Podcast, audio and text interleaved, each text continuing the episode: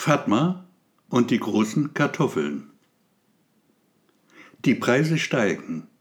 Alles wird teurer, auch die Kartoffeln. Und Fatma isst gern Kartoffeln. Gern und viel. Das freilich sieht man ihr weiß Gott nicht an. Und Fatma achtet darauf, dass das so bleibt. Mehr zahlen, aber ist nicht. Das geht auch anders. Denn Fatma ist ein schlaues Mädchen. Kartoffeln kann man auch selbst anbauen. Alfred hat bestimmt nichts dagegen. Warum sollte er? Alfred ist Fatmas Arbeitgeber, einer von vielen, die sie hat. Männer und Frauen, die nicht imstande sind, es selbst zu tun oder schlichtweg zu faul dazu sind. Alfred gehört zu letzteren. Fatma besucht ihn einmal die Woche für jeweils zwei Stunden. So lange braucht sie schon, um ihn zufriedenzustellen.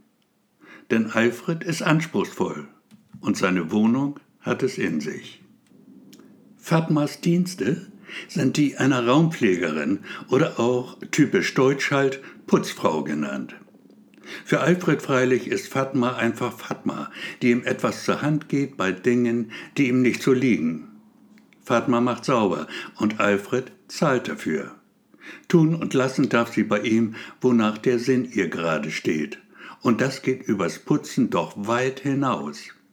So hat sie auch manchmal Lust aufs Kochen und baut auf den Balkons Gemüse an.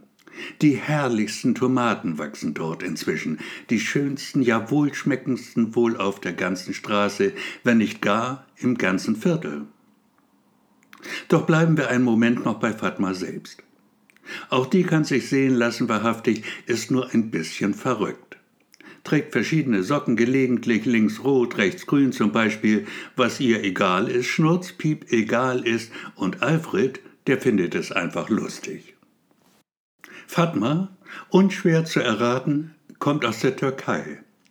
Das ist schon eine Weile her, eine ganze Weile schon ist das her. Doch mit der Sprache der Deutschen tut Atma sich noch immer ein wenig schwer. Für Alfred absolut kein Problem. Für ihn ist jede Unterhaltung mit Fatma ein heiteres Ratespiel, das beide zum Lachen bringt und Fatmas Lachen ist ein Erlebnis für sich. An einem Dienstag im Frühling, der ein Frühling erst noch werden will, die Bohnen auf dem Küchenbalkon lassen im Regen die Blätter traurig hängen, steht Fatma im Schlafzimmer und blickt sich nachdenklich um. Das sieht sehr hübsch aus, was Fatma möglicherweise auch weiß. Alfred jedenfalls schaut wortlos ergeben zu, wie ihr Kopf, der Hübsche, sich dreht und wendet, der rechte Mittelfinger spielerisch die Unterlippe schnippt. Wir könnten, sagt sie dann leise, du meinst, sagt Alfred, dessen Fantasie ganz plötzlich Purzelbäume schlägt, Kartoffeln, sagt Fatma. Wir werden Kartoffeln anbauen. Aber nicht im Schlafzimmer, gibt Alfred sich bockig. Also Platz wäre hier schon, meint Fatma und schaut ihn an mit ihren großen, dunklen Augen. Zwei Sekunden lang, drei vielleicht, eine kleine Ewigkeit, so scheint es. Dann aber bricht sie aus in dieses herrliche Lachen, das seinesgleichen sucht. Nun gut, sagt sie schließlich, wir werden einen anderen Platz finden. Und den freilich hat Fatma inzwischen längst gefunden. Es ist der dritte der mit Balkons reich gesegneten Wohnung. Der Eckbalkon zur Straßenkreuzung hin. Er ist kaum zu fassen, noch jungfräulich leer.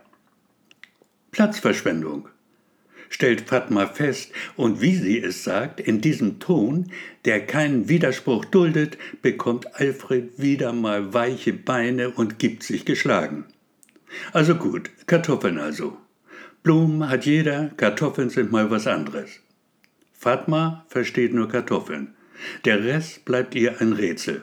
Doch Alfred macht ein freundliches Gesicht, also wird es schon irgendwas Nettes sein. Was ihr noch fehlt für den Kartoffelanbau, ist ein hölzerner Kasten. Ein altes Bücherregal käme da in Frage, geradezu ideal wäre das. Und im Flur hat Alfred exakt sowas stehen. So nutzt sie denn die Gunst der Stunde und Alfred lässt sich abermals erweichen. Kartoffeln sind schließlich was Feines. Also trägt er das nutzlose Ding, es steht ohnehin nur noch im Wege, zusammen mit Fatma hinaus auf den Balkon. Dort wird es flachgelegt. Die Fächer wird man später mit Erde füllen. Fatma ist glücklich, Alfred zufrieden. Der Anbau beginnt. Kleine, gelbe Pflanzkartoffeln werden in die Erde gesteckt. Fatma macht das mit sehr viel Liebe und viel Geschick. Beides scheint sich auszuzahlen. Die Pflanzen gedeihen prächtig, sie blühen in allen Farben. Ein herrlicher Anblick. Und irgendwann kommt dann der Tag der Ernte. Aus den kleinen gelben sind große gelbe geworden und sie haben sich voller Lust vermehrt in der Erde. Zur Feier des Tages gibt es, ja was denn wohl? Kartoffeln natürlich, mit einer delikaten Zwiebelsoße und grünen Bohnen vom Küchenbalkon. Dazu einen köstlichen Salat aus Tomaten, fein abgeschmeckt mit frischem Knoblauch und ganz viel Chili. Fatma liebt es scharf. Kartoffeln gibt es fortan in jeglicher Variation. Kartoffelsalat, Kartoffelpuffer, Kartoffelklöße, Kartoffelpüree. Auch die türkische Küche hat da so einiges zu bieten. Und Fatma ist unerbittlich. Irgendwann aber hat Alfred es satt im wahrsten Sinne des Wortes. Er kann keine Kartoffeln mehr sehen, schon gar nicht auf dem eigenen Teller. Nach Nudeln sehnt er sich. Bitte, Fatma, hör auf mit den Kartoffeln, mach wieder mal was mit Nudeln. Bratkartoffeln? Nein, auch keine Bratkartoffeln. Ganz vorsichtig bringt er ihr das bei, und Fatma reagiert.